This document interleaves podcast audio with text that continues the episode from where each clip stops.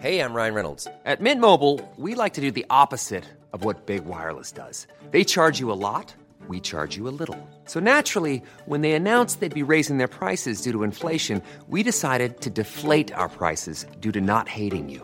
That's right. We're cutting the price of Mint Unlimited from $30 a month to just $15 a month. Give it a try at mintmobile.com slash switch. $45 upfront for three months plus taxes and fees. Promo rate for new customers for limited time. Unlimited more than 40 gigabytes per month. Slows. Full terms at mintmobile.com. Esta Navidad, unámonos todos dentro de un mismo sentimiento de amor. Ábrele tu corazón a tus seres queridos y arrópalos con tu cariño. Felices fiestas por parte del Heraldo Radio. Inicia las noticias de la tarde con Jesús Martín Mendoza en Heraldo Radio.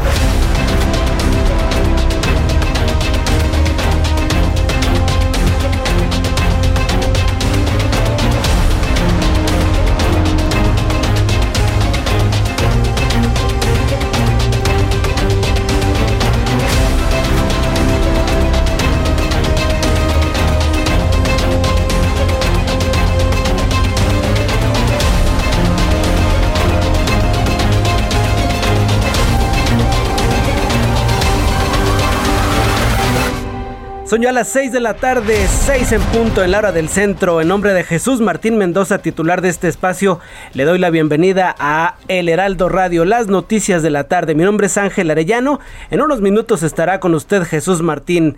Está atendiendo unos compromisos de trabajo aquí mismo en el Heraldo Media Group. Y vamos a ofrecerle por lo pronto un resumen de noticias con lo más importante de las últimas horas. Este martes, un ministro de la Suprema Corte de Justicia ordenó la suspensión del decreto por el que se declaran como de seguridad nacional y de interés público las obras del gobierno federal, pero solo en términos de transparencia. También el día de hoy, Marcelo Ebrard, secretario de Relaciones Exteriores, informó que ya entró en vigor el entendimiento bicentenario, un acuerdo que reemplaza a la iniciativa Mérida. La coalición Va por México, que integran el PRI, el PAN y el PRD, anunció que irán juntos en las elecciones del año 2022 en el estado de Hidalgo, en Aguascalientes, en Durango y en Tamaulipas. Queda pendiente discutir si van a lanzar una candidatura conjunta en los estados de Oaxaca y Quintana Roo. El Pleno del Senado de la República, el Pleno del Senado aprobó la nueva Ley General de Movilidad y Seguridad Vial que establece límites de velocidad en autopistas de 110 kilómetros por hora y en zonas urbanas de 50 kilómetros y 80 kilómetros por hora. En esta ley no se contempla la prohibición de los camiones de doble remolque. El Senado de la República llamará a comparecer en enero a la directora del Consejo Nacional de Ciencia y Tecnología, CONACIT, María Elena Álvarez Bulla, para que explique el conflicto que hay en el Centro de Investigación y Docencia Económicas, el CIDE. Por otra parte, le informo que la aplicación de la tercera dosis de la vacuna contra COVID-19 requerirá un registro previo para que sea más sencillo y ordenada la administración de las dosis en los centros de vacunación. Así lo informó la Secretaría de Salud. Tome nota porque Guillermo Calderón, director del sistema de transporte colectivo Metro, informó que las líneas 1, 2 y 3 del Metro van a seguir operando con menos trenes de lo normal. Esto será cuando menos de aquí hasta agosto del año próximo de, 2022 debido a la obra civil de la nueva subestación. También le informo que el glaciar Tuaites podría colapsar en menos de 5 años. Aumentaría el nivel del mar en más de medio metro. Se trata de un glaciar allá en la Antártida del tamaño de Florida que pues está derritiendo y la única barrera que detiene tal cantidad de agua es el glaciar Tuaites, el cual podría colapsar en menos de 5 años, lo que va a aumentar 65 centímetros el nivel del mar. Así lo informó Ted Scambos, quien es geólogo de la Universidad de Colorado. Son ya las 6 de la tarde con 3 minutos, temperatura 12 grados en la zona sur de la Ciudad de México, desde donde transmitimos esta tarde en Torre Carrachi. Vamos con nuestros compañeros de información vial. Saludo en la línea a Israel Lorenzana. Vamos contigo Israel, adelante. Muchísimas gracias. También para mí es un gusto saludarte esta tarde y por supuesto a nuestros amigos del Heraldo Radio. Tengo información para quien se desplaza a través de la zona de la Avenida de los Insurgentes. Ya presenta mucha carga vehicular. Esto procedentes de la zona de la raza, del eje 2 norte, Eulalia Guzmán, y con dirección hacia Indios Verdes.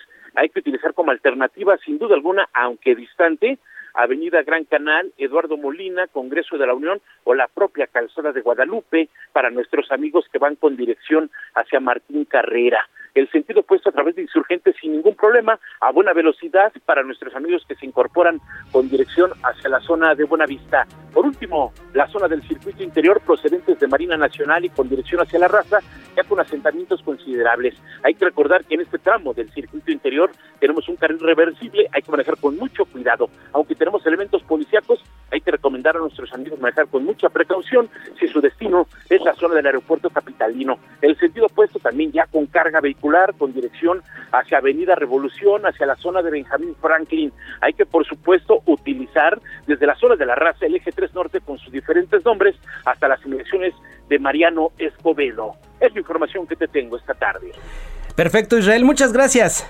Hasta luego. Hasta luego, que tengas muy buena tarde. Vamos ahora con mi compañero Gerardo Galicia. ¿Cómo te va, Gerardo? Adelante, buenas tardes. Muy bien, mi querido Ángel, excelente tarde, un gusto saludarte y tenemos información importante en la alcaldía de Iztapalapa. Tuvimos fuerte movilización de equipos de emergencia en el cruce que forman el anillo periférico y el eje 6 sur. El motivo, una jovencita aproximadamente 25, tal vez 30 años, amenazaba con arrojarse desde lo alto del puente vehicular. Por lo pronto, se logró convencer a esta joven de que no lo hiciera. Llegaron rápidamente elementos policíacos de protección civil, también paramédicos, ya la han atendido y poco a poco comienzan a retirarse los equipos de emergencia de esta zona. Si van a utilizar el eje 6 sur aún así lo van a encontrar bastante saturado de vehículos, ya tenemos un incremento en la afluencia de autos y problemas para transitar para quienes se dirigen a la zona de la calzada Ermitista Palapa. Por lo pronto, el reporte seguimos muy pendientes. Gerardo, muchas gracias, un gusto saludarte. El gusto es nuestro. Hasta luego. Hasta luego, mi estimado Gerardo Jerry Galicia. Vamos ahora con Mario Miranda. Adelante, Mario, te escucho. ¿Qué tal Ángel? Buenas tardes. Pues nos encontramos en la agencia 50 de la Fiscalía General de Justicia, donde hace unos momentos ingresaron dos hombres detenidos en la alcaldía de Iztapalapa. Estos hombres pertenecen a la banda de los tanzanios, los cuales se dedican a la venta de drogas, extorsión y cobro de piso en las alcaldías Iztacalco e Iztapalapa. Y es que el día de ayer fueron detenidos dos jóvenes en la misma alcaldía con 80 bolsitas de droga. Estos sujetos dieron datos de los hombres detenidos el día de hoy, por lo cual se están realizando las pesquisas para detener al resto de la banda de los alzarios. Ángel, seguimos pendientes. Perfecto, Mario, te agradezco mucho tu información. Seguimos pendientes, buenas tardes. Así es, eh, seguimos pendientes. Muy buenas tardes para ti, Mario Miranda. Arrancamos así este programa de las noticias de la tarde con Jesús Martín Mendoza. Soy Ángel Arellano, le saludo en nombre del titular de este informativo. Estará aquí con usted en próximos minutos. Son ya las seis con siete minutos. Vamos ahora a escuchar a mi compañero Abraham Arriola con las efemérides de este día. Amigos, bienvenidos. Esto es un día como hoy en la historia. 14 de diciembre 1702. De acuerdo con el calendario antiguo, 30 de enero de 1703, en Japón, 47 ronin se matan por seppuku colectivo, por órdenes del shogun para vengar la muerte de su amo. Ahora que si esto no les suena, pues pueden ver la película de Keanu Reeves que trata sobre eso. Búsquenlo, 47 ronin. Está muy buena. 1782, en Francia, los hermanos Montgolfier realizan el primer vuelo de prueba de su primer globo. 1865 en Tetela de Ocampo, Puebla, en México, se enfrenta la Legión Austrohúngara y los guerrilleros serranos en la población de Muyuapan, en el marco de la resistencia al Segundo Imperio Mexicano. 1967, en la Universidad de Stanford, Arthur Kornberg y su colega anunciaron las primeras síntesis exitosas del ADN. 1969, nuestro país se transmite por primera vez el programa Siempre en Domingo, de enorme éxito en América Latina.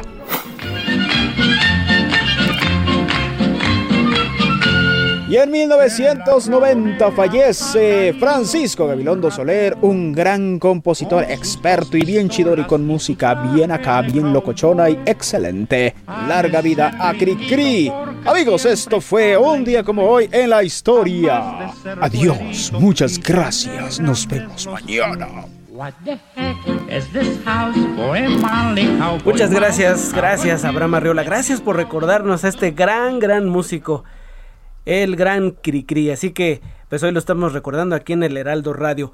Vamos a comenzar a dar los detalles de la información de este día. Hoy es ya martes 14 de diciembre. 14 de diciembre son ya las 6 con 9 de la tarde. Recuerde que ya estamos en pleno Guadalupe Reyes y en dos días, en dos días las posadas. 16 de diciembre comienzan las posadas y vamos a arrancar con la información que pues, desde muy temprano comenzó a tomar forma. Eh, la oficialización del entendimiento bicentenario entre México y Estados Unidos. Se trata de, pues, el sustituto de la iniciativa Mérida o el Plan Mérida, como se le conoció, es un programa de cooperación de seguridad establecido por los Estados Unidos en acuerdo con México, que vio la luz allá por el año 2008, ya en el sexenio de Felipe Calderón, pero hoy, hoy se da a conocer que se suple por el entendimiento bicentenario, un acuerdo de seguridad entre ambos países que comenzó este día, según lo anunció el titular de la Secretaría de Relaciones Exteriores, Marcelo Ebrard. Este nuevo acuerdo reemplaza a la iniciativa Mérida, como ya se lo digo, y tiene pues cinco grupos de trabajo cuyo objetivo es reducir la violencia, prevenir y contrarrestar los crímenes fronterizos, así como perseguir redes criminales, siempre en un respeto mutuo entre ambas naciones, es lo que dijo el eh, secretario de Relaciones Marcelo Ebrard. Vamos a escuchar también a la voz de Ken Salazar, él es embajador de Estados Unidos en México. Es una alianza, lo estamos haciendo juntos, el respeto mutuo, el respeto a la soberanía de México, ¿no? Pero uniendo la visión, la los recursos de las, dos naciones para trabajar en una manera en estos tres grupos que son tan importantes, ¿no? Para proteger nuestra gente. Como lo han dicho los dos presidentes, lo que decía el presidente Roosevelt en esos años, que en la fundación de la democracia tenía que vivir el pueblo sin miedo. Pues ahí está la voz de, o lo que decía Ken Salazar. Y vamos ahora con mi compañero reportero Paris Alejandro Salazar, quien nos va a dar más a fondo la, pues, la creación de este nuevo grupo de trabajo en materia de seguridad. Adelante, Paris, te escuchamos. Buenas tardes. Buenas tardes, Ángel, amigas, amigos del Heraldo. Esta mañana, los gobiernos de México y Estados Unidos pusieron en marcha el entendimiento bicentenario, una nueva etapa de colaboración, cooperación y respeto mutuo en materia de seguridad que sustituye a la iniciativa Mérida. Ambos países aprobaron los programas de trabajo y las acciones para proteger a la población, prevenir los delitos transfronterizos y perseguir a las redes criminales.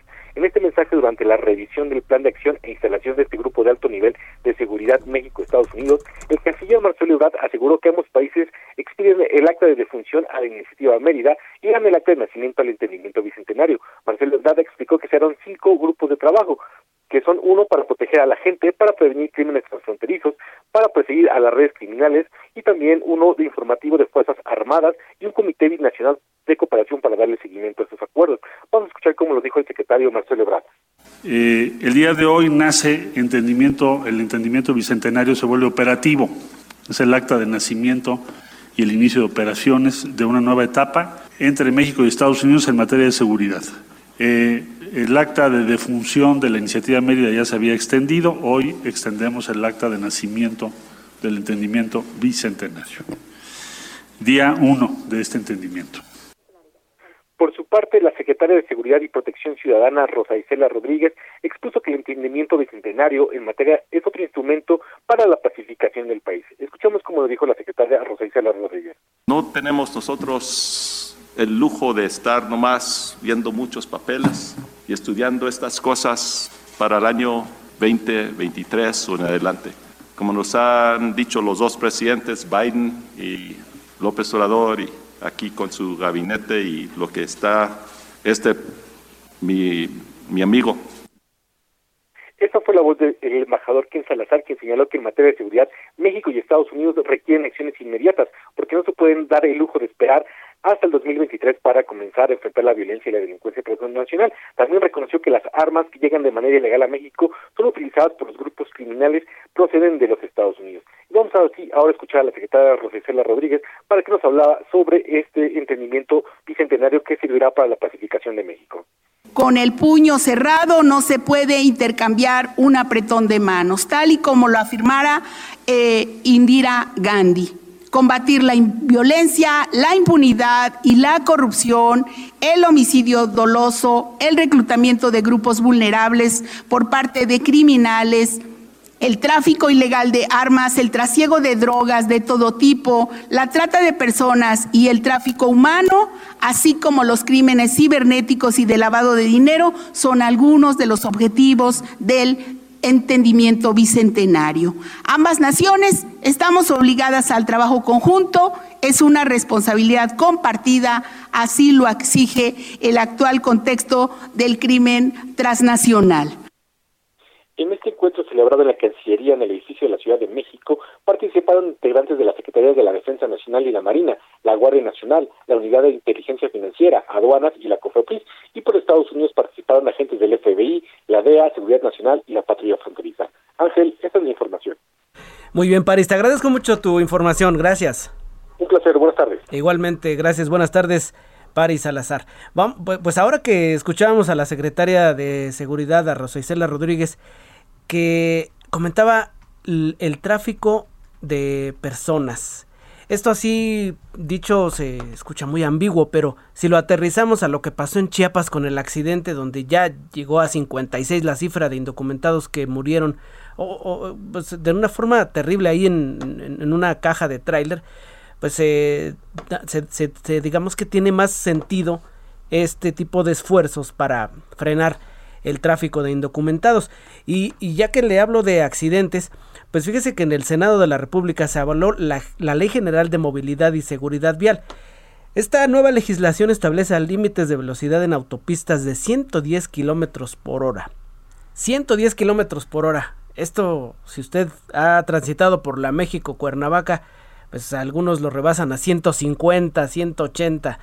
Así que es lo que indica esta nueva legislación, esto en autopistas 50 y 80 kilómetros para zonas urbanas y se anula la obligatoriedad de que todos los vehículos cuenten con un seguro. Esto como que no suena muy bien. Vamos a escuchar mejor a Misael Zavala, quien es reportero del Heraldo de México y que cubre siempre el Senado de la República, para que nos explique de qué se trata. Misael, ¿cómo te va? Muy buenas tardes.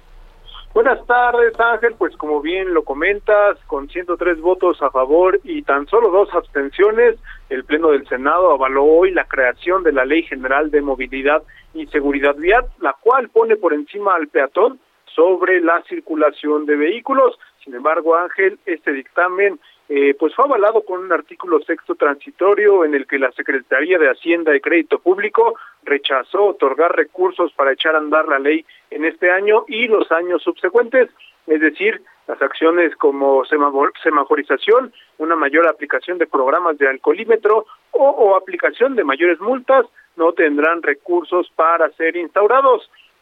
En ese sentido, la senadora Xochil Galvez Ruiz de Acción Nacional criticó que sin recursos públicos esta ley podría quedar en letra muerta debido a que se deben aplicar financiamiento para, por ejemplo, construir más infraestructura vial para peatones y ciclistas. Este dictamen también quitó de último minuto un artículo para obligar a todos los conductores de vehículos un, de eh, pues adquirir un seguro de responsabilidad, lo cual fue severamente criticado por senadores de oposición, ya que se deja prácticamente indefensos a peatones o ciclistas que son víctimas de accidentes automovilísticos.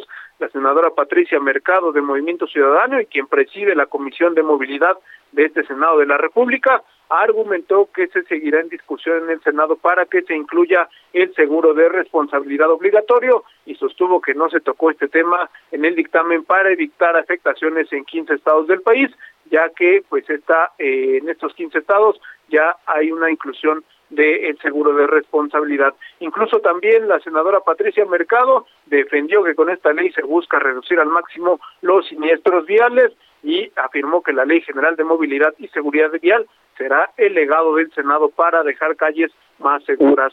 Todas y cada una de las reservas, Ángel, presentadas por todos los grupos parlamentarios, parlamentarios, perdón, fueron rechazadas por la mayoría de Morena y sus aliados, incluso algunas de Acción Nacional que iban por reducir los límites máximos de velocidad, que como tú bien lo indicas, para autopistas es de 110 kilómetros por hora en automóviles y para autocamiones, autotransportes, eh, camiones y trailers sería de 90 kilómetros por hora. También así queda por 90 kilómetros por hora para autobuses, eh, autobuses eh, de transporte público y en, eh, en otras avenidas menos concurridas como eh, pues en algunas de eh, menor aforo va a, eh, a, la velocidad máxima sería de 50 o 60 kilómetros por hora. Ángel, hasta aquí la información.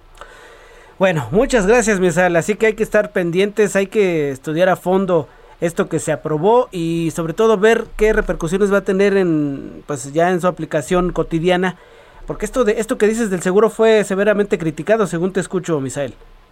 Sí, efectivamente, Ángel, pues eh, varios senadores advirtieron que podrían hacer muerta esta nueva ley debido a que no hay mayor financiamiento y también debido a que, bueno, no se responsabilice a los automovilistas para contraer o, con, o conseguir o, con, o contratar seguros de responsabilidad. Se deja eh, esta situación eh, pues al aire debido a que ya no fue incluida en este dictamen. Esto debido a que pues el gobierno federal al final de cuentas igual envió algunas reservas y fueron tomadas desde las comisiones para quitar este seguro de responsabilidades. También la Secretaría de Hacienda de último minuto eh, pues emitió un, eh, un pronunciamiento para que no se asignen mayores recursos para la aplicación de esta nueva ley.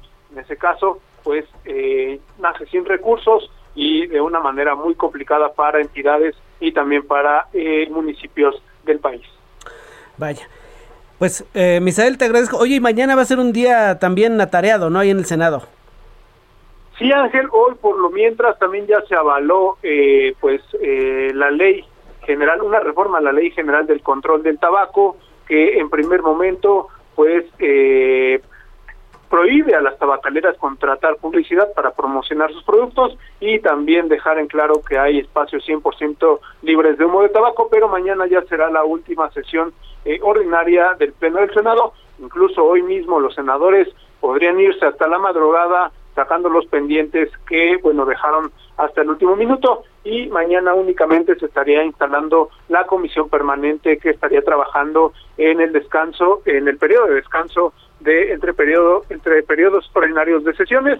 Cabe recordar que se acaba el periodo eh, ordinario, pero habrá una comisión permanente Así que es. ahora le tocará a la Cámara de Diputados. Ah, perfecto, perfecto. Gracias, gracias por la información, Misael. Te agradezco mucho tu reporte. Hasta luego. Hasta luego, Ángel. Buenas tardes. Gracias, igualmente, muy buenas tardes.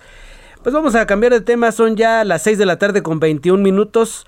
6 con 21, allá por noviembre 22 más o menos a esta hora, estaba saliendo en la edición vespertina del Diario Oficial de la Federación, pues un acuerdo que muchos le llaman decreto por el que el presidente pues estaba declarando las obras de su gobierno como asuntos de interés público y seguridad nacional, ha recibido una serie de críticas pues porque dicen que fin finalmente no se podrán atacar ni tampoco evidenciar los gastos y todo eso que pues tanto se ha venido luchando por la transparencia.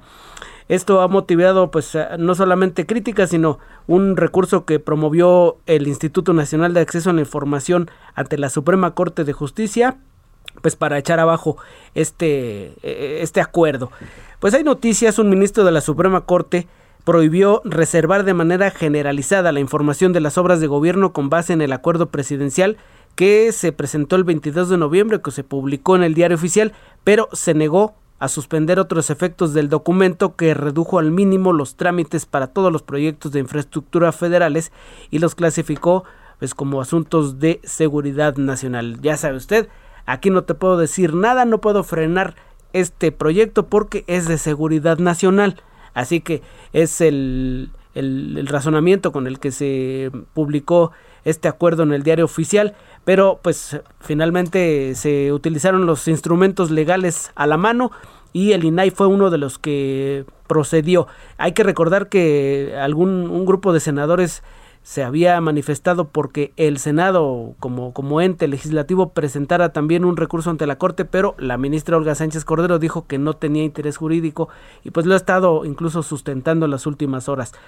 El, razonamiento que dijo el ministro que aceptó este, este recurso del INAI dice que es procedente la suspensión para que se suspendan, así lo dice, todos los efectos y consecuencias del acuerdo impugnado que deriven en catalogar la información detallada en este como de interés público. Así que es la información que le tengo en esta tarde. Son ya 6.24, vamos a hacer un corte rápidamente. Regresamos, usted escucha las noticias de la tarde con Jesús Martín, le saluda Ángel Arellano, volvemos.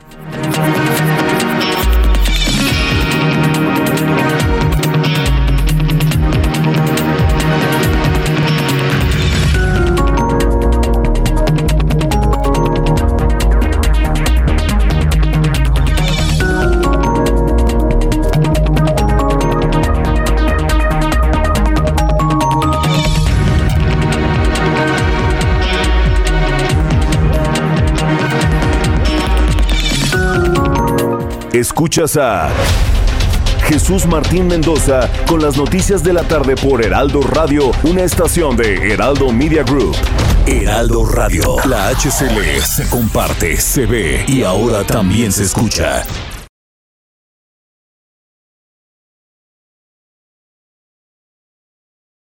Heraldo Radio, la HCL se comparte, se ve y ahora también se escucha. Escucha las noticias de la tarde con Jesús Martín Mendoza. Regresamos.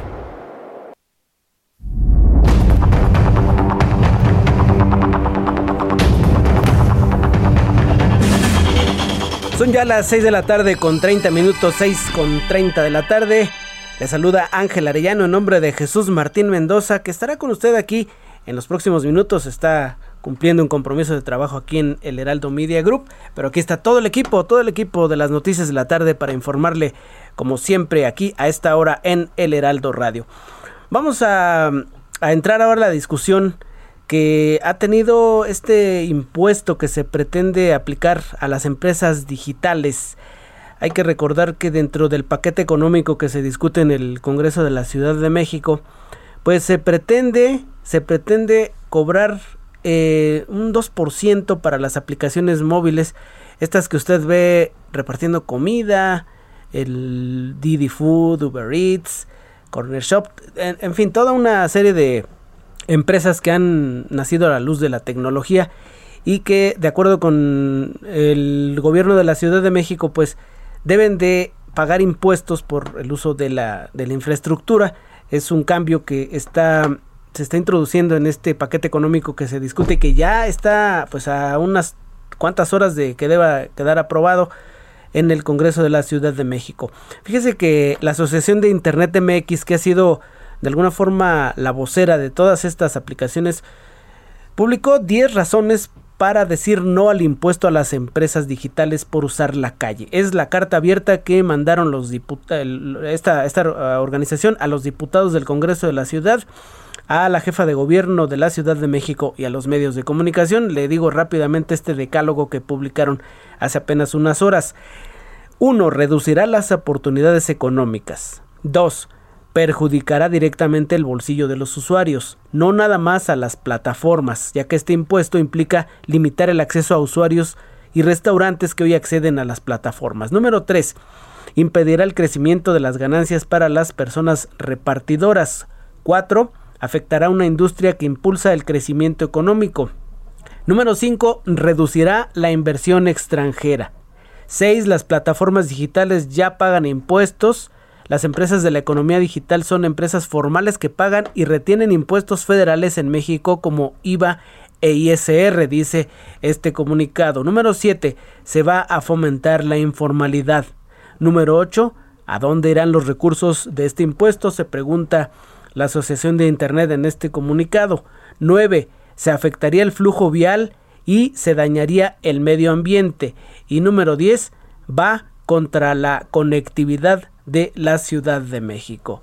Es el decálogo que eh, publicó la Asociación de Internet MX respecto de este impuesto que se pretende cobrar a los a las empresas repartidoras de comida, las aplicaciones que se utilizan eh, pues de, ya de unos años para acá para que usted pida su comida y se le lleven hasta su casa.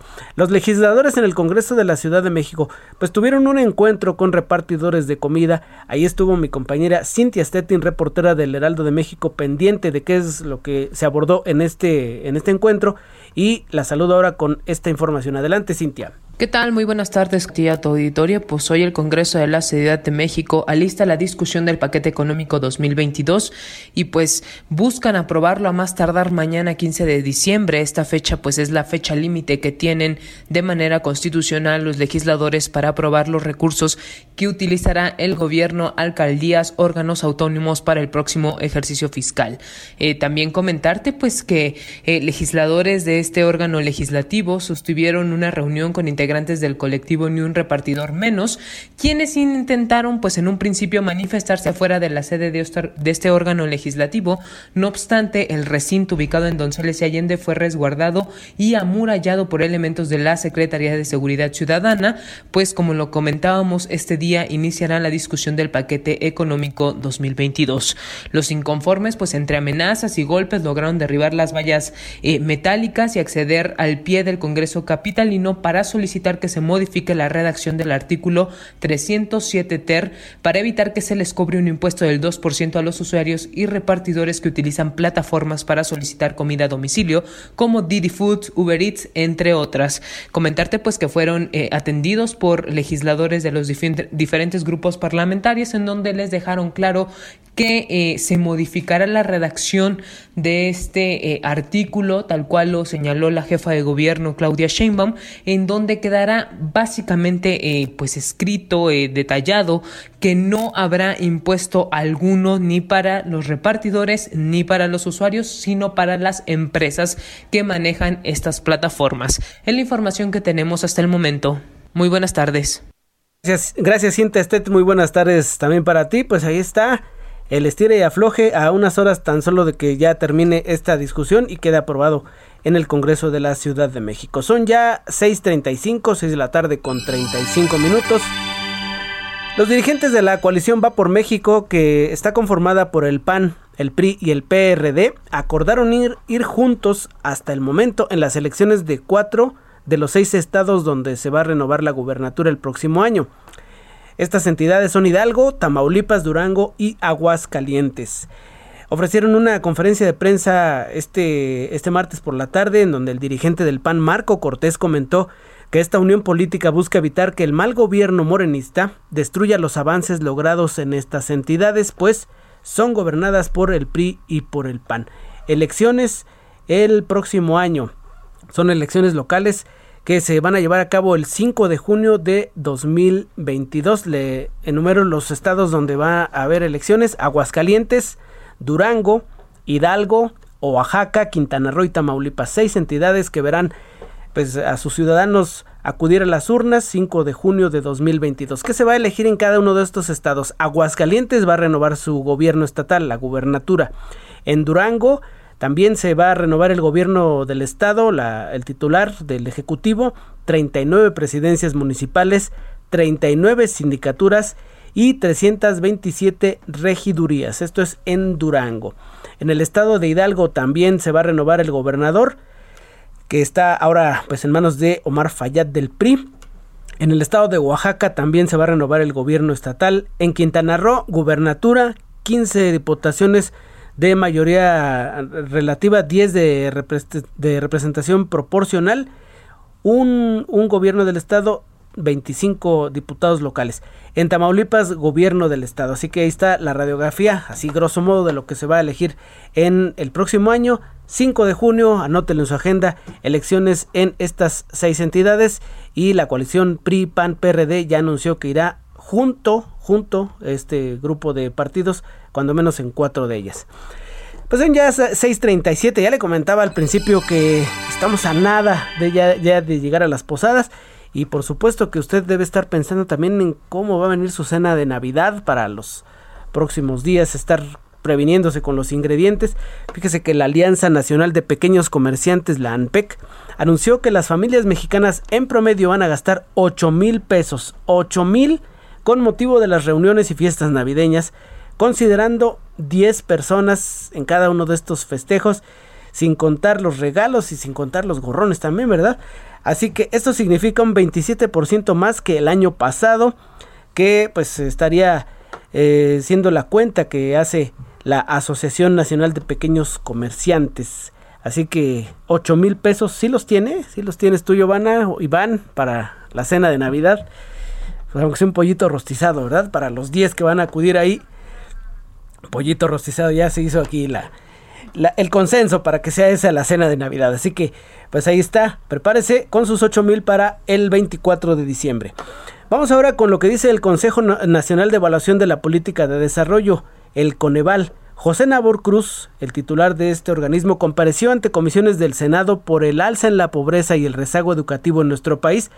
Nabor Cruz señaló que la pandemia fue el factor para detonar un incremento de 4 millones de pobres en el país, situación en la que se encuentran ya 58.2 millones de personas aquí en México, lo cual es un 43.5% de la población. Imagínense, 43.5% ya instalado niveles de pobreza aquí en México. Esto comparado con cifras del 2018 cuando el presente gobierno de que encabeza Andrés Manuel López Obrador, pues tomó eh, el control de el ejecutivo. El INEGI reveló que un 43.4%, 43.4% de la población adulta en México tuvo la necesidad de solicitar un préstamo para costear los gastos básicos del hogar como renta, los servicios de agua, luz o el servicio del gas entre julio de 2020 y julio de 2021.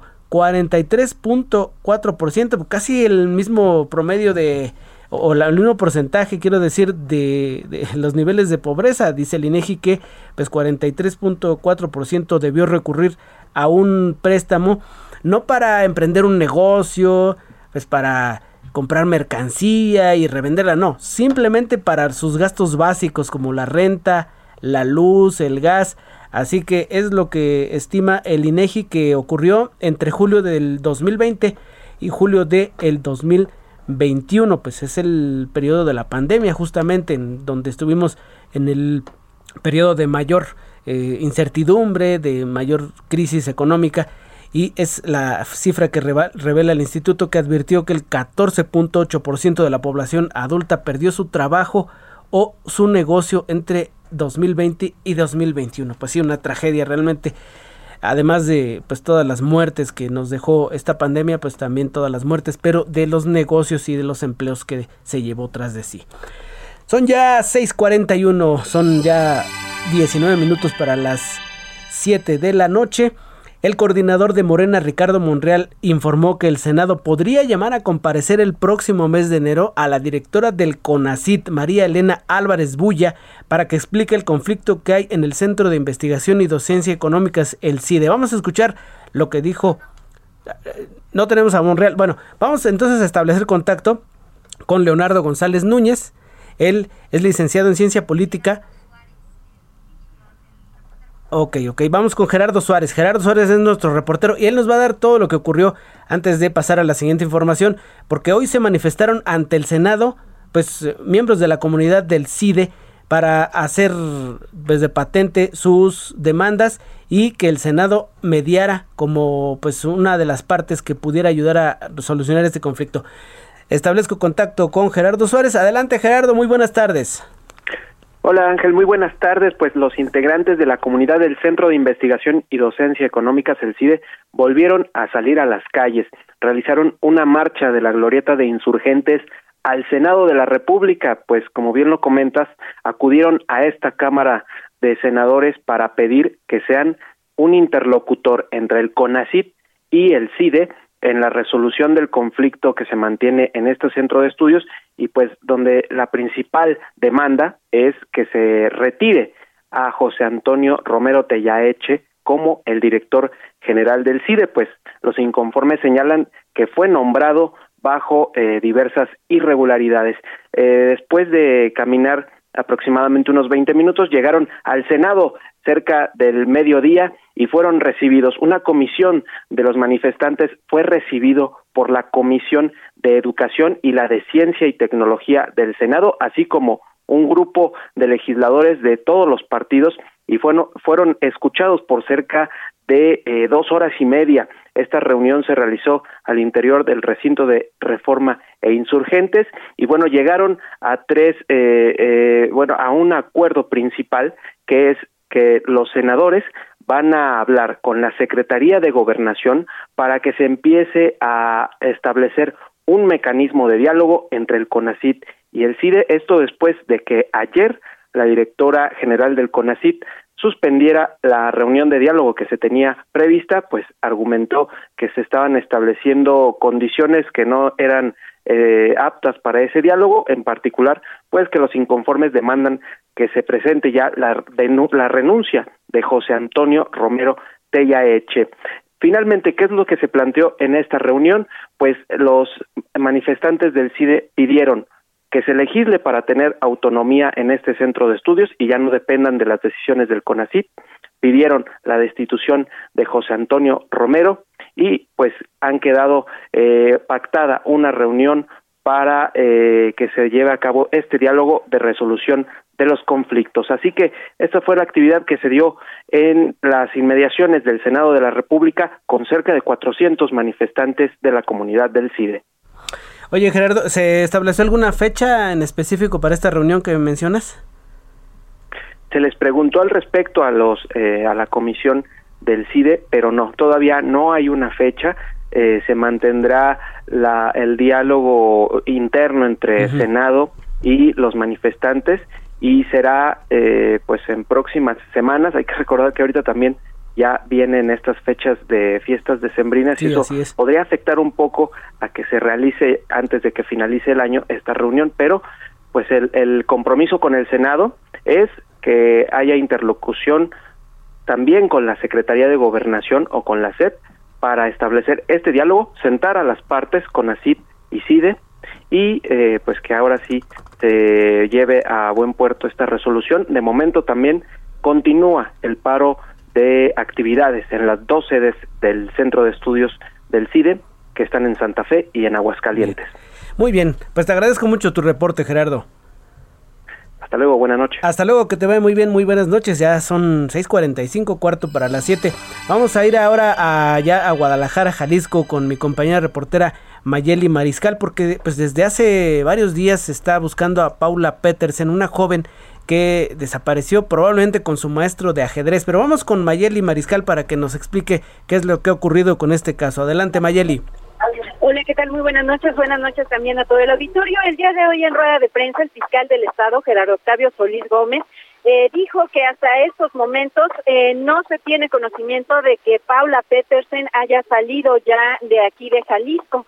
Hay que recordar que se encuentra activa su búsqueda a través de la alerta Amber esta joven de 16 años, eh, como mencionabas hace un momento, se presume puede estar en compañía de su maestro de ajedrez, del cual eh, pues utiliza varios nombres, Otto Zucker Cienfuegos o Ciel Cienfuegos, y eh, tiene 32 años. También hay, eh, pues junto a la ficha de la alerta Amber de Paula, se han eh, posteado también algunas fotos con la imagen de esta persona.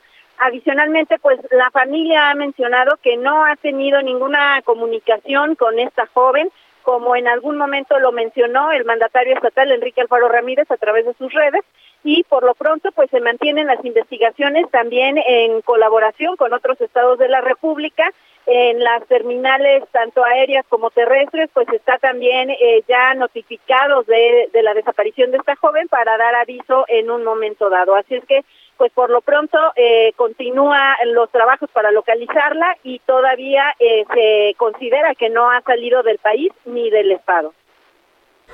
Vaya, pues qué caso este Mayeli. Vamos a estar pendientes a ver qué eh, ocurre en las próximas horas. ¿Cuánto tiempo ya lleva desaparecida esta joven Mayeli? Pues fue ya desde mediados de noviembre cuando se notificó y pues eh, también se han estado llevando a cabo diversas labores de búsqueda. Hay eh, pues algunas versiones que señalaban que ya se había comunicado con su familia, que ella estaba bien y que estaba eh, pues eh, fuera de su hogar, digamos, por propia eh, convicción. Sin embargo, pues esto, repito, la familia también ha mencionado que pues eh, espera eh, que las autoridades puedan llevar a cabo su trabajo y que pronto pueda regresar a su hogar. Vaya, pues qué, qué angustia con esta desaparición. Muchas gracias Mayeli, te agradezco tu reporte. Excelente noche para todos. Igualmente para ti, Mayeli Mariscal, corresponsal del Heraldo allá en el estado de Jalisco. Son ya las 6 con 48 minutos. Vamos al estado de Chiapas ahora con mi compañera Jenny Pascasio. La semana pasada le dimos pues cuenta de cómo iba generándose esta información el accidente de un tráiler de doble caja que transportaba a migrantes y pues acabó de manera trágica. Ya se ha actualizado la cifra de las personas fallecidas. Vamos con mi compañera Jenny Pascasio allá hasta Chiapas. Adelante Jenny, ¿cómo te va? ¿Qué tal Ángel? Muy buenas tardes para informarte que el accidente ocurrido en el municipio de Chiapa de Corzo el pasado 9 de diciembre pues suma ya 56 muertos en las últimas horas. Falleció un paciente centroamericano sin identidad en el área de terapia intensiva. Esto fue confirmado por la Secretaría de Salud aquí en Chiapas. La dependencia estatal también informó que la condición del migrante era muy grave y se encontraba intubado en las unidades de cuidados intensivos adultos del Hospital General Dr. Jesús Gilberto Gómez Maza. En esta actualización de víctimas del accidente, también informó que del total de 114 personas migrantes atendidas en las unidades médicas de la región metropolitana, 62 permanecen hospitalizadas, 45 han sido dadas de alta y 7 perdieron la vida mientras recibían atención debido a la gravedad de las lesiones. Te comento además que de los 62 pacientes que aún reciben atención médica, Cuatro se encuentran en condiciones muy graves en el área de terapia intensiva. También informó que el diagnóstico médico para el resto de las personas lesionadas es de graves y delicados estables. Hasta el momento son 19 los fallecidos identificados y 37 no identificados, lista a la que se suma el migrante que perdió la vida este martes y que todavía está en calidad de desconocido. Te comento, Ángel, que hasta hoy ningún cuerpo ha podido ser repatriado. Es información desde Chiapas. Bueno, pues ahí está. Aparte de, que el, pues la tragedia, los familiares están viendo cómo se complica la repatriación de los cuerpos. Así que ninguno, ninguno ha sido todavía llevado a su lugar de origen, eh, Jenny. Así es, el Instituto Nacional de Migración se comprometió a pagar los gastos funerarios y de traslados de las personas migrantes, tanto de las víctimas eh, que sobrevivieron a este accidente, pero de acuerdo a las entrevistas que hemos hecho a los familiares que ya están buscando los cuerpos sin vida, eh, pues nos han dicho que no han recibido ningún apoyo de ningún gobierno, ni mexicano ni el guatemalteco. Vaya. Bueno, pues te agradezco mucho tu reporte, Jenny. Nos mantenemos pendientes de cualquier actualización. Estaremos atentos. Muy buenas tardes. Gracias, muy buenas tardes. Pues vamos ahora con la información del subsecretario de Prevención y Promoción de la Salud, Hugo López Gatel. Después de que ayer protagonizó un, pues una escena, dicen los diputados que estaban ahí en la reunión privada que tuvo el subsecretario de Salud, que pues se puso delicado, que no le gustó que lo cuestionaran.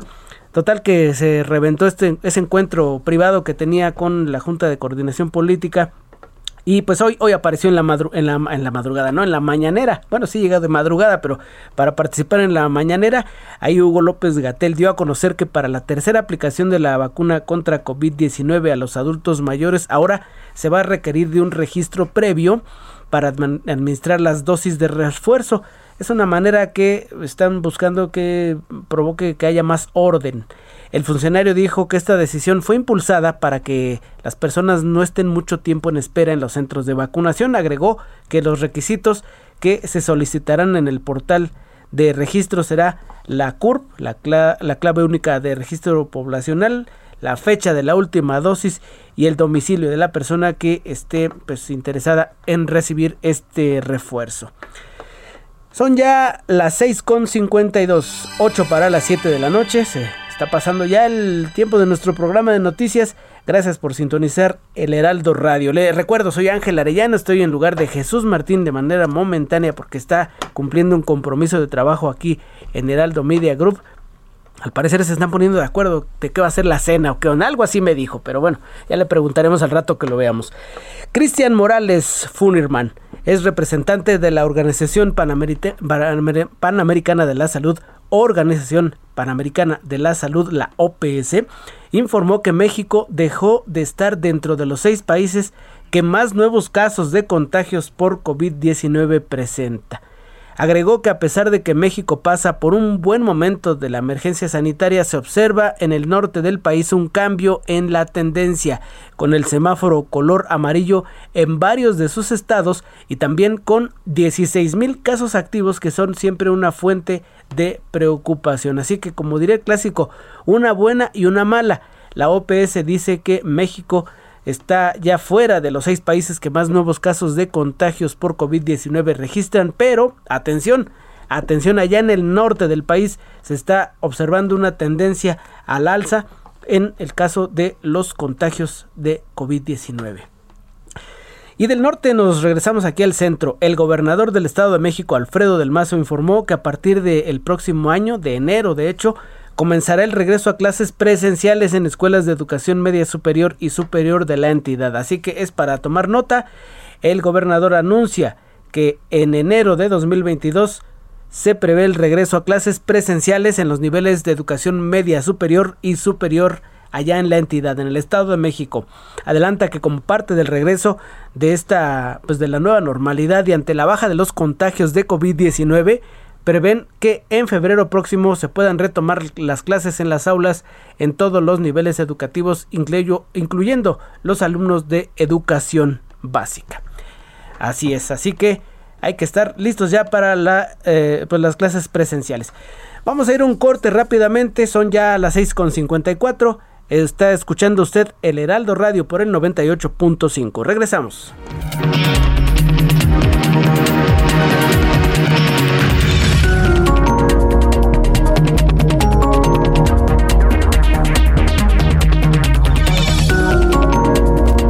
Escuchas a Jesús Martín Mendoza con las noticias de la tarde por Heraldo Radio, una estación de Heraldo Media Group. Heraldo Radio 98.5 FM, una estación de Heraldo Media Group, transmitiendo desde Avenida Insurgente Sur 1271, Torre Carrachi, con 100.000 watts de potencia radiada.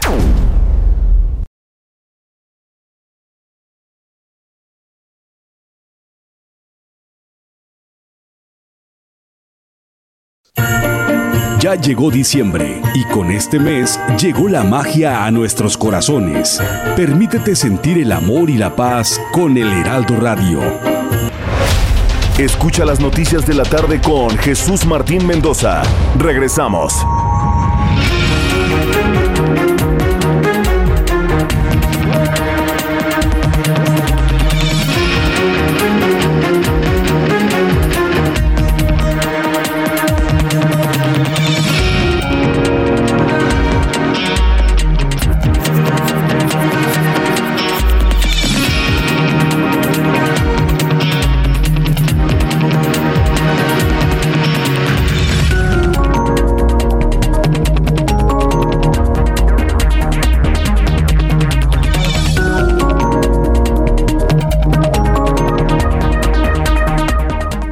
7 de la tarde, son las 19 horas aquí en el centro de la República Mexicana. Le saluda Ángel Arellano y le tengo un resumen de noticias.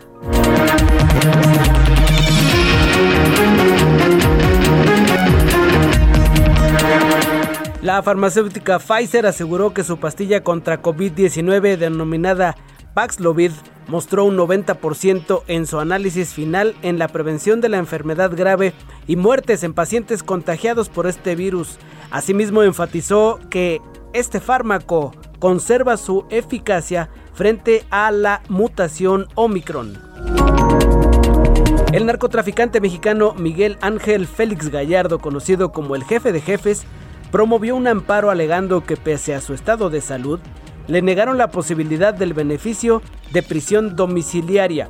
El ex líder del cártel de Guadalajara registra un estado de salud frágil debido a que ha perdido la vista en un ojo, no escucha y casi no se puede mover.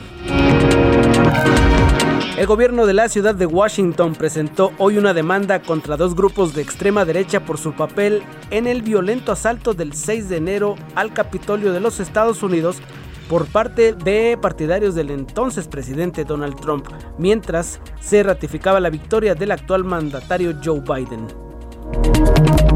Investigadores de la Universidad de Auckland analizaron la dieta de las ballenas y descubrieron que un aproximado de 25 mil microplásticos ocasionados por la contaminación humana son consumidos por estos animales por bocado, lo que reveló un aproximado de 3 millones de estos contaminantes a diario a través del agua del mar y de sus alimentos.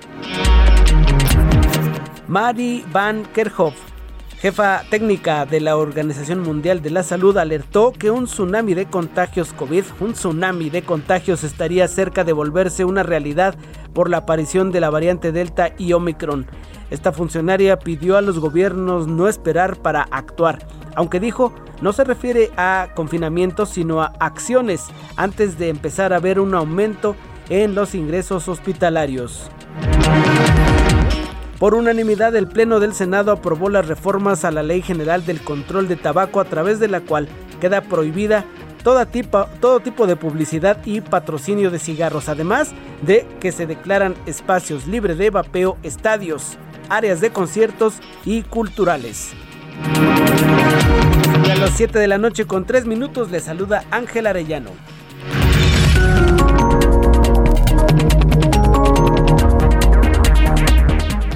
Continuamos aquí en nuestro programa de noticias. Vamos a establecer contacto con nuestros compañeros de la información vial. Saludo en la línea telefónica a Israel Lorenzana. Adelante Israel, te escucho. Buenas tardes. Ángel Arellano, muchísimas gracias. Un gusto saludarte esta noche. Fíjate que el grupo de migrantes que se mantiene pernoctando en la casa del peregrino en la alcaldía Gustavo Madero, exactamente sobre el eje 5 Norte San Juan de Aragón, ha comenzado ya a movilizarse, ya registran actividad y es que han ingresado a la estación del Metro Martín Carrera y se han movilizado hasta la zona de Polanco. En estos momentos se encuentran ya prácticamente caminando en la avenida Homero. Ellos van con dirección hacia el Instituto Nacional de Migración, precisamente sobre Homero, y bueno, pues en estos momentos estarán manifestándose en ese punto. La buena noticia es que ya han descendido de la estación del metro, están afectando de manera considerable la circulación allí en Homero, así que bueno, pues hay que recomendar a nuestros amigos presidente Mazarik, esto con dirección por un lado hacia la zona del periférico y por otro, por supuesto, hacia el eje 3 Norte Mariano Escobedo. Hay elementos de la Secretaría de Seguridad Ciudadana, se prevé que sea una manifestación pacífica, pero por supuesto nosotros, Ángel, vamos a seguir al pendiente. Es la información que te tengo. Muchas gracias, Israel. Hasta luego. Hasta luego, que te vaya muy bien Israel Lorenzana. Vamos ahora con Gerardo Galicia. Adelante Gerardo, muy buenas tardes. Excelente tarde, mi querido Ángel, y tenemos reporte para nuestros amigos que van a utilizar la calzada Ermita Iztapalapa. Hay que recordar que van a encontrarse ya con un incremento de la frecuencia de vehículos y el avance complicado, llegando a su entronque con el eje 5 Oriente Javier Rojo Gómez. Pasando este punto hay otro largo asentamiento justo a las afueras del metro Guam Iztapalapa y si continúan hacia la zona oriente se van a topar con reducción de carriles por las obras para el trolebús elevado, así que hay que salir con varios minutos de anticipación. El sentido opuesto está avanzando mucho mejor. Ermita Iztapalapa sí es opción para poder avanzar hacia la zona de la avenida Tláhuac. Y por lo pronto, el reporte. Muchas gracias Gerardo, gracias por tu reporte. Vamos ahora con mi compañero Mario Miranda, que nos tiene más información. Adelante Mario, te escuchamos. Muy buenas tardes. ¿Qué tal Ángel? Buenas tardes. Pues nos encontramos en Paseo de la Reforma, donde en estos momentos la verdad es complicada para los automovilistas que se dirigen de la glorieta del Ángel a la avenida Hidalgo. En el sentido opuesto de la glorieta de la Diana al Auditorio Nacional encontraremos buen avance. Avenida Bucareli de Reforma Chapultepec con carga vehicular. Y finalmente Avenida Hidalgo del eje central la Reforma con buen avance. Llegando a este punto la vela se complica y es que están realizando trabajos de reencarpetamiento, lo cual complica la circulación. Ángel, seguimos pendientes. Buenas tardes. Muy buenas tardes, Mario Miranda. Pues ahí está usted informado en esta tarde de martes, martes 14 de diciembre. Tenemos una temperatura de 21 grados aquí en la zona sur de la Ciudad de México. Son ya las 19 horas con 6 minutos, 7, 7 con 6. Continuamos aquí en el programa de noticias de Jesús Martín Mendoza. Les reitero, él está en un compromiso de trabajo. Mi nombre es Ángel Arellano y estoy trabajando aquí para informarle junto con todo el equipo de noticias de El Heraldo Radio. Vamos a establecer contacto dentro de unos minutos con mi compañera Elia Castillo. Fíjese que pues hubo mucha actividad en la Cámara de Diputados y cuando estaban trabajando los legisladores resulta pues que les estalló una manifestación de trabajadores que pues tuvieron que eh, o entraron y obligaron al presidente de la Cámara a pues a suspender la sesión. Pero ya tengo en la línea a Elia Castillo. ¿Qué pasó en este movido martes 14 de diciembre ya en la Cámara? Elia, adelante, te escucho. Muy buenas tardes, Ángel, te saludo con gusto. Pues así es, la mesa directiva de la Cámara de Diputados declaró un receso a su sesión de este martes que se, se reanudará hasta el día de mañana debido a la manifestación y bloqueo de trabajadores sindicalizados quienes amagaron con entrar al salón de plenos en protesta porque no les devolvieron el impuesto sobre la renta como parte de las prestaciones en el pago de los estímulos de prima vacacional, fin de legislatura y un bono de antigüedad. Al grito de queremos solución, queremos solución, alrededor de 200 trabajadores protestaron durante dos horas en el acceso principal al salón de plenos de esta Cámara de Diputados y luego de ello y ante el bloqueo de algunos accesos al recinto y el amago de ingresar al salón de plenos, pues la vicepresidenta de la mesa directiva, la periodista Marcela Guerra, declaró un receso.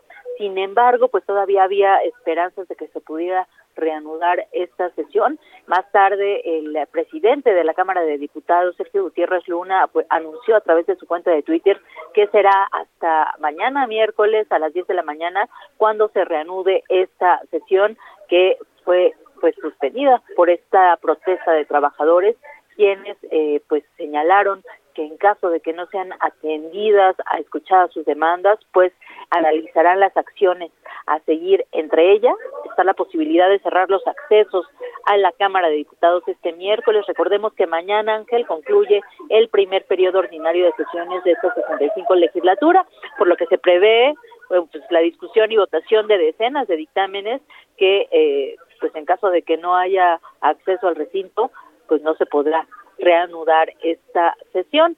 No señala, no aseguraron nada, señalaron que, que analizarán las, las acciones que tomarán y este bueno eh, luego de, esto hubo una reunión entre el presidente de la Junta de Coordinación Política, Rubén Moreira, y el secretario general eh, de, del Sindicato de Trabajadores de la Cámara de Diputados de la Cámara de Diputados Jesús Salvador Aguilar y bueno al momento no sabemos cuáles fueron estos eh, los acuerdos, o si se llegó a acuerdo o no en esta reunión entre eh, pues los trabajadores sindicalizados de la Cámara de Diputados y el diputado presidente. Así que bueno, esperaremos mañana a ver qué es lo que ocurre eh, en, la, en la reanudación, si se reanuda o no esta sesión que fue interrumpida este martes por la protesta de los trabajadores de la Cámara de Diputados. Este es el reporte que te tengo, Ángel. Así es, Elia. Veíamos por la tarde el tuit que subió el diputado Sergio Gutiérrez Luna, presidente de la mesa directiva, que dice, tomé la decisión pues de simplemente ah, en pocas palabras, nos vemos aquí mañana porque pues ya no se pudo reanudar, reanudar, la sesión. En caso de que retomen los trabajos, ¿a qué hora están citados, Elia?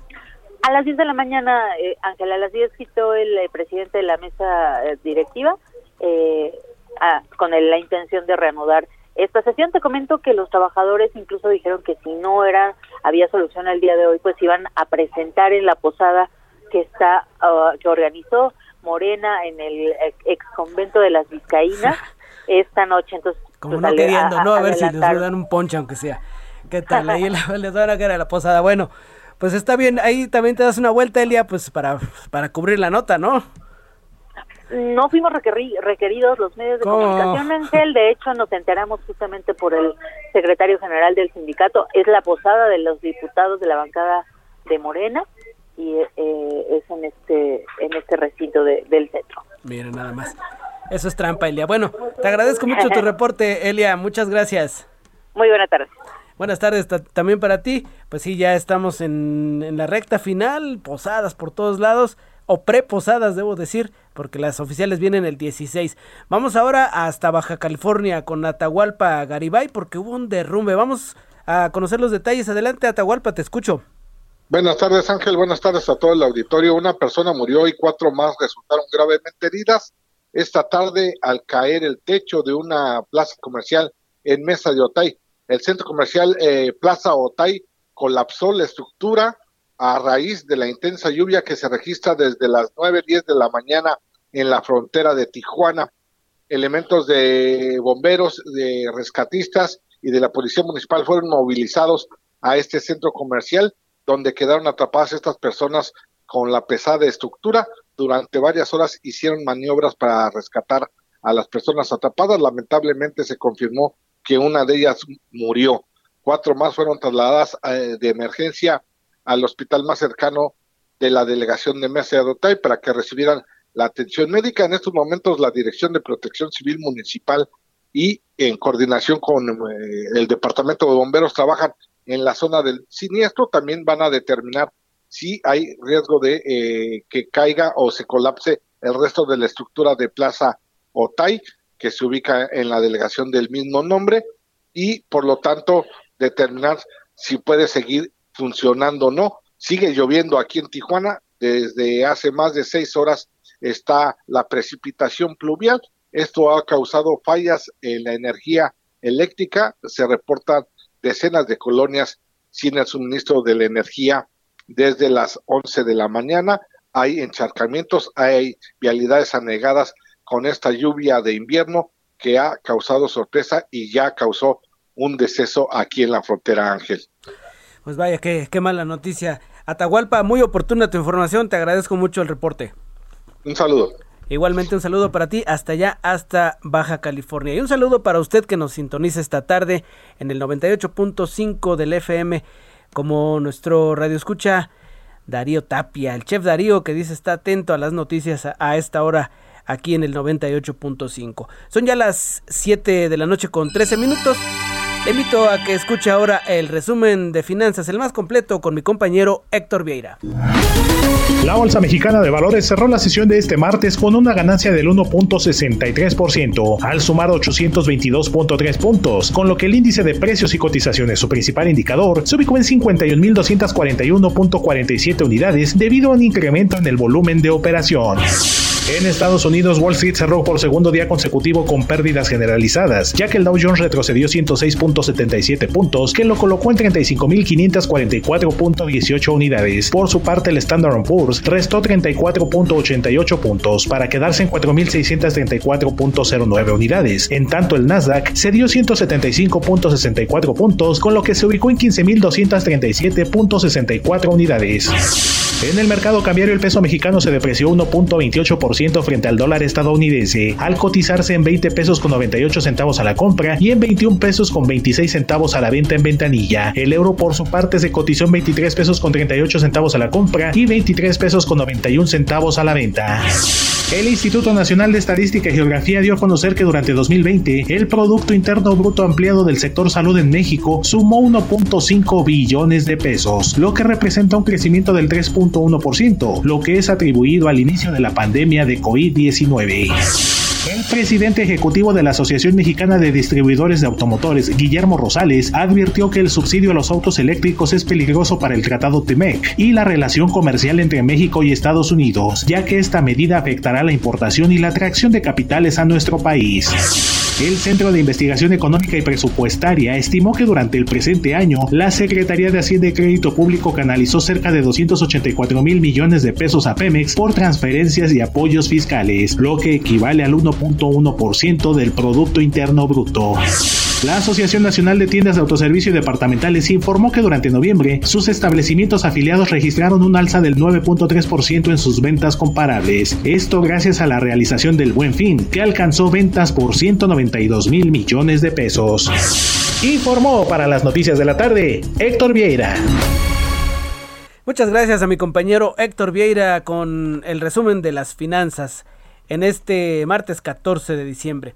La Secretaría del Trabajo y Previsión Social informó que la beca Jóvenes Construyendo el Futuro, la cual otorga el gobierno federal a mexicanos de entre 18 y 29 años, recibirá un aumento, un aumento en el pago del monto con proporción al incremento del 22% al salario mínimo. Esto se verá reflejado a partir del próximo año.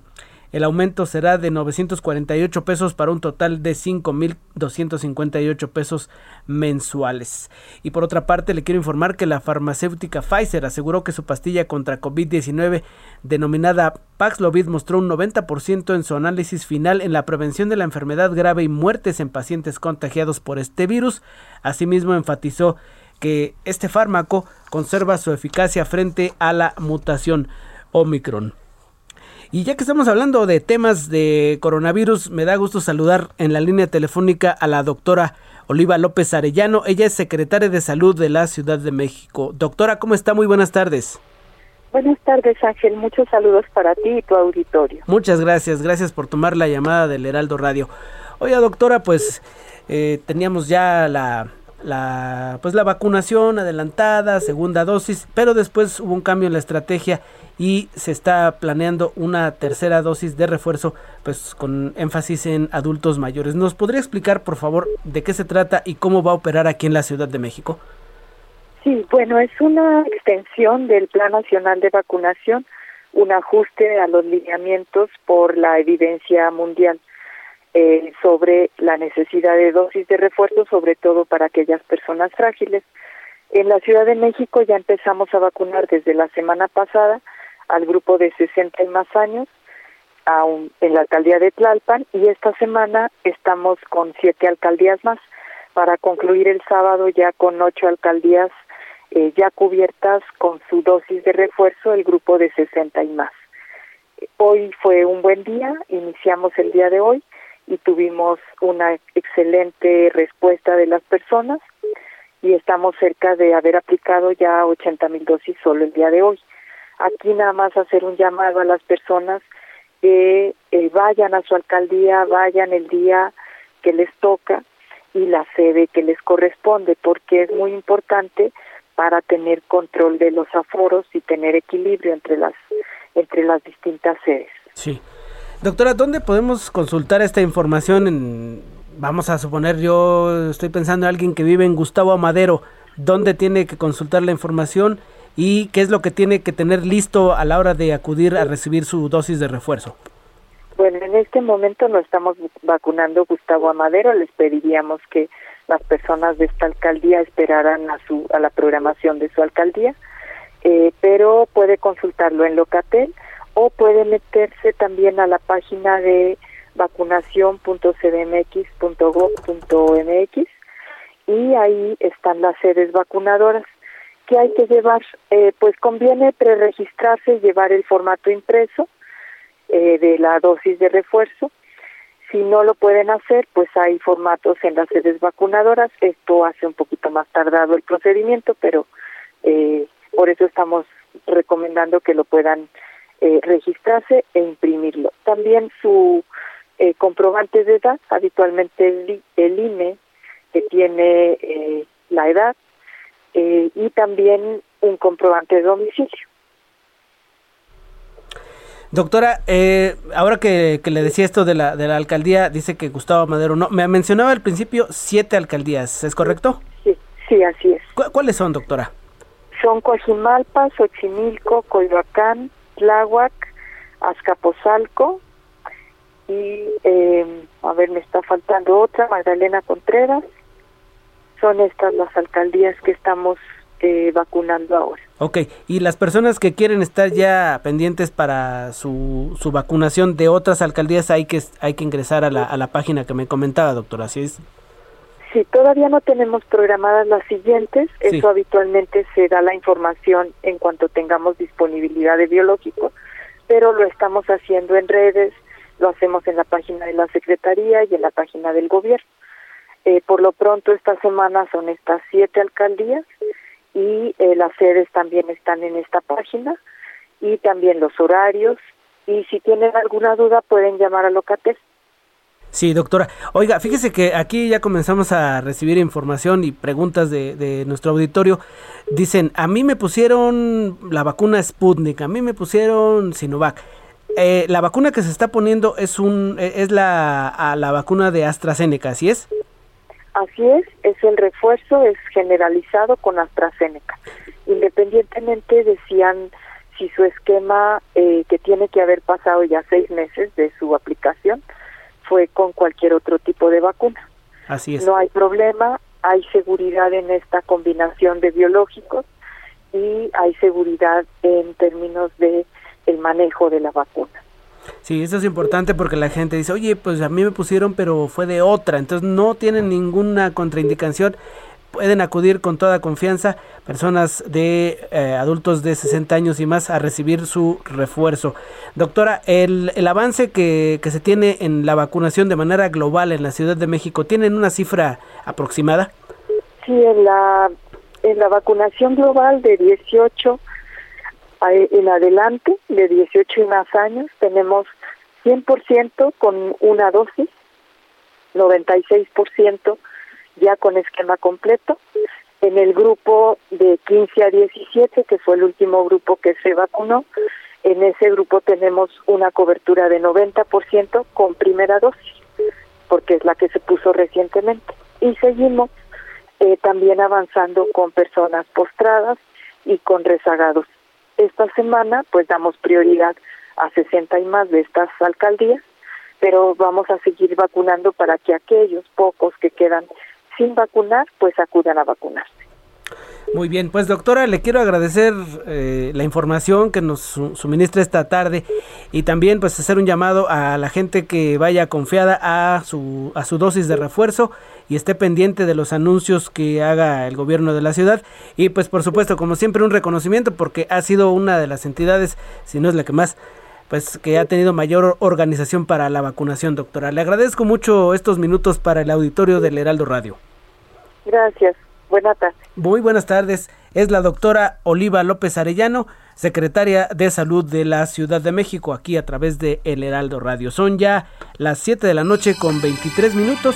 Pues hemos estado informando de varios asuntos, de el, pues la admisión que tuvo la Suprema Corte de Justicia en el recurso de eh, el Instituto Nacional de Acceso a la Información en materia del acuerdo que el presidente de la República emitió el 22 de noviembre del, del, mes pasado, 22 de noviembre, para declarar como seguridad nacional las obras, pero la Suprema Corte dice que otorga de manera parcial el amparo a el INAI para que en materia de transparencia pues no proceda. Se tendrá que dar a conocer los detalles que el INAI decida en este en este asunto. Vamos a hacer una pausa, pero vamos a estar de regreso, le tenemos todavía más información aquí en el Heraldo Radio. Le saluda Ángel Arellano en nombre de Jesús Martín Mendoza. Vamos a hablar de lo que está ocurriendo allá en el Congreso de Zacatecas. Te con 24.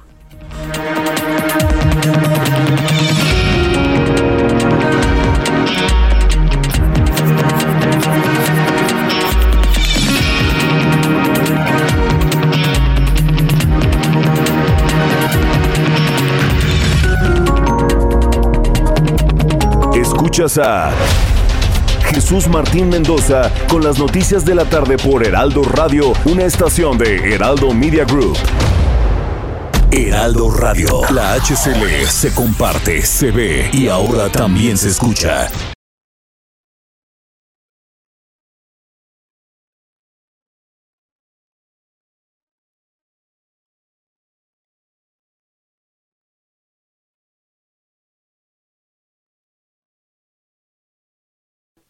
Heraldo Radio 98.5 FM, una estación de Heraldo Media Group, transmitiendo desde Avenida Insurgente Sur 1271, Torre Carrachi, con 100.000 watts de potencia radiada.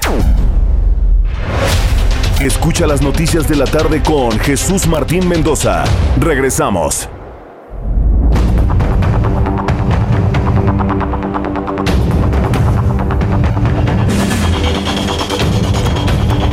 Son ya las 7 de la noche con 30 minutos, 7 con 30. Le saluda Ángel Arellano en lugar de Jesús Martín Mendoza, quien está en un compromiso de trabajo aquí en eh, el Heraldo Media Group. Vamos a continuar con nuestro servicio informativo y saludo en la línea telefónica a mi estimado Juan Musi, analista financiero, usted lo conoce y lo saludo como todas las tardes aquí para estar pendiente de lo que tenga que decirnos. ¿Cómo te va Juan? Adelante. Ah, tenemos un problema ahí con Juan. Bueno, vamos a establecer contacto con él en unos minutos. Vamos a preguntarle qué vamos a hacer en este en este fin de año. Quizá usted ya a algunos les cayó su aguinaldo, ya muchas caras están sonrientes, otros ya están revisando el saldo de, de su banco, esperando que ya hayan tenido este depósito, pero hay que saber qué hacer con el dinero cuando tenemos en nuestras manos cierta cantidad. ¿No es así, Juan Musi? ¿Cómo estás? Buenas tardes. Ángel, me da mucho gusto saludarte. Muy buenas tardes. Oye, pues este, complicada, sí, complicada situación la que hemos estado viviendo.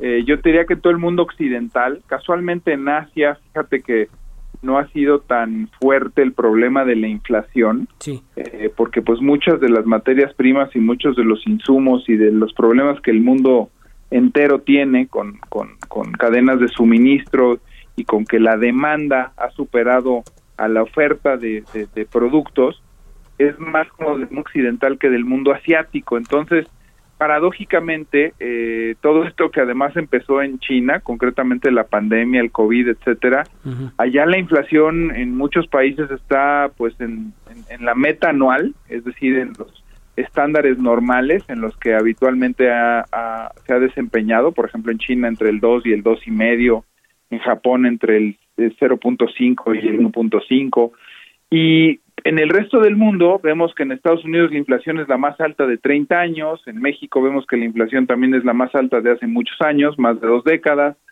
eh, en Canadá, en Inglaterra, en Europa, la inflación es un dolor de cabeza. ¿Y qué es la inflación? Pues es el aumento de precios en una canasta de, de bienes y de servicios. Y pues sin duda es el impuesto más caro que todos pagamos, ¿no? Porque al final nuestro dinero frente a la inflación se hace menos, nuestro poder de compra, nuestro poder adquisitivo se hace chiquito y pues tristemente lo que antes comprábamos, voy a poner un ejemplo, con mil pesos en una canasta, pues hoy esa canasta está muy reducida o mucho más reducida. Eh, este no es un problema del gobierno local o no es un problema de la administración actual, es un problema, insisto, eh, global y que le está impactando de manera muy fuerte al bolsillo a los mexicanos y a muchos ciudadanos del mundo, pues porque al final de cuentas las cosas que consumíamos hace un año o hace dos, pues valen dos dígitos más en por ciento o en porcentaje de lo que valían. Eh, hoy las bancas centrales del mundo, concretamente por ejemplo la Reserva Federal en Estados Unidos, el Banco de México, el Banco de Inglaterra, eh, el Banco de Canadá, etcétera, etcétera, están luchando a través de la política monetaria, ¿qué quiere decir esto? A través de subir las tasas de interés, en el caso de Estados Unidos también a través de bajar el ritmo de la impresión de dinero, que también es inflacionario, para buscar contener y bajar la inflación, una inflación que se pensaba en el primer trimestre del 2021 sería pasajera, sería coyuntural, pues resulta que no, y resulta que hoy en México la inflación está cerca del 7.4, no se descarta, mi querido Ángel, que la inflación este año en México pudiera incluso acercarse o superar el 8%. O sea, es una muy mala noticia para, para todos, ¿no?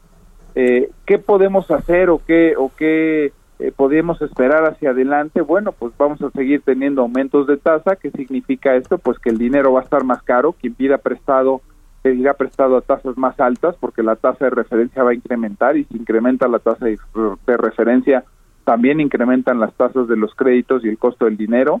Incrementa también el rendimiento de las inversiones, por ejemplo, los CETES que hoy te pagan el 5.2 o el 5.4, pues igual y en un par de días, casualmente Banco de México se reúne esta semana el jueves y subieran las tasas .5, pues se pudieran ir al 5.8, pero fíjate el drama, Ángel, aún así tu dinero estaría teniendo un rendimiento negativo porque aunque tú ganaras el 5.8 o el 6%, si la inflación es del 8%, pues tú estás dos puntos abajo de la inflación, ¿no? Entonces, pues vaya que es un escenario complicado, máxime que estamos saliendo de una pandemia, estamos saliendo de una situación económica que ha sido extraordinariamente complicada para todos, y encima cuando empezamos a asomar la cabeza, si me permites la, la, expresión, afuera del agua, pues resulta que estamos peleando con este tema de la inflación que, que nos alcanza y nos rebasa a todos, ¿no?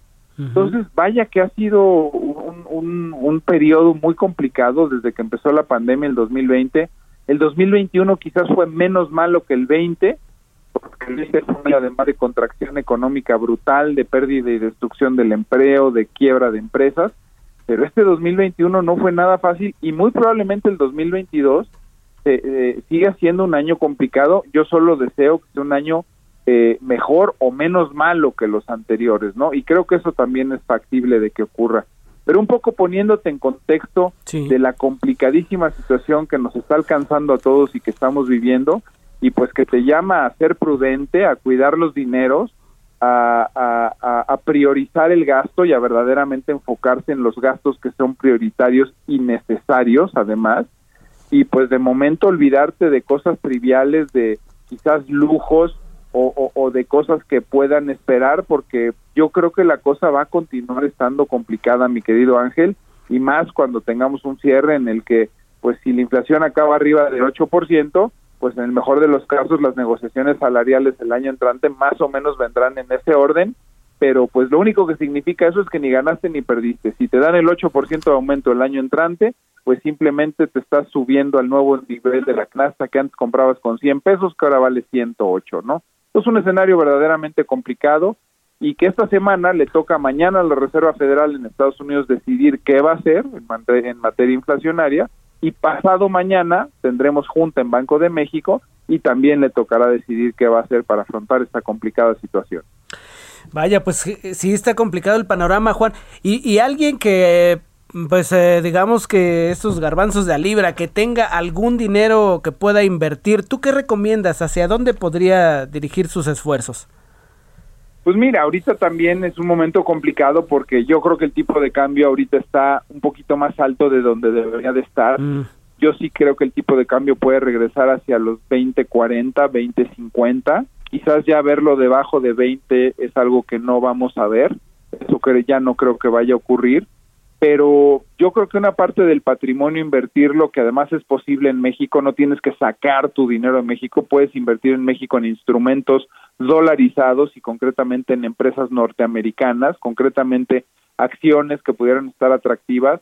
Esto de la mano, desde luego, de un asesor financiero, ¿no? Pero yo sí creo que, como siempre, sigue habiendo oportunidades. El patrimonio hay que protegerlo. Un poco mi recomendación de esperar un mejor momento para comprar dólares, Ángel, obedece a que si ahorita la tasa en pesos ni siquiera te está cubriendo la inflación, pues más vale proteger tus recursos en una moneda más sólida y que creo que puede estar más estable en el 2022 y desde luego pues también invertirlo como decía de la mano de un profesional que te diga en dónde hay oportunidades y lo puedas invertir. Siempre hay oportunidades siempre hay buenas cosas en el mercado eh, y cuando se trata de ahorrar y cuando se trata de patrimonio pues yo creo que de la mano de un experto te pueden guiar. A mí me gusta en lo personal y recomendaría esperar un momento más propicio para comprar los dólares un poco más baratos, pero desde luego que yo sí tendré un portafolio mezclado de México y Estados Unidos, evidentemente una parte en pesos, una parte en dólares, y eh, pues como te decía, sobre todo ahorita que vienen tiempos de alta demanda de dinero, de gasto, de consumo, etcétera, pues ser prudentes porque, insisto, creo que el año entrante, aunque pueda ser un poco mejor que los anteriores, pues seguirá siendo difícil. Pues fíjate que me quedo con esta palabra que, que, utilizas, Juan, prudentes. Prudencia es la actitud que tenemos que tener ante los gastos y bien lo dices, ante la inversión. También hay que ser prudentes y acercarse a los que saben, como tú, por ejemplo, Juan. Si nos das tus redes sociales para establecer contacto contigo, te lo agradecería. Con muchísimo gusto, Ángel. Arroba Juan S. Musi en Twitter, en arroba Juan S. Musi. Siempre con el gusto de poder guiarlos y asesorarlos en materia económica y financiera.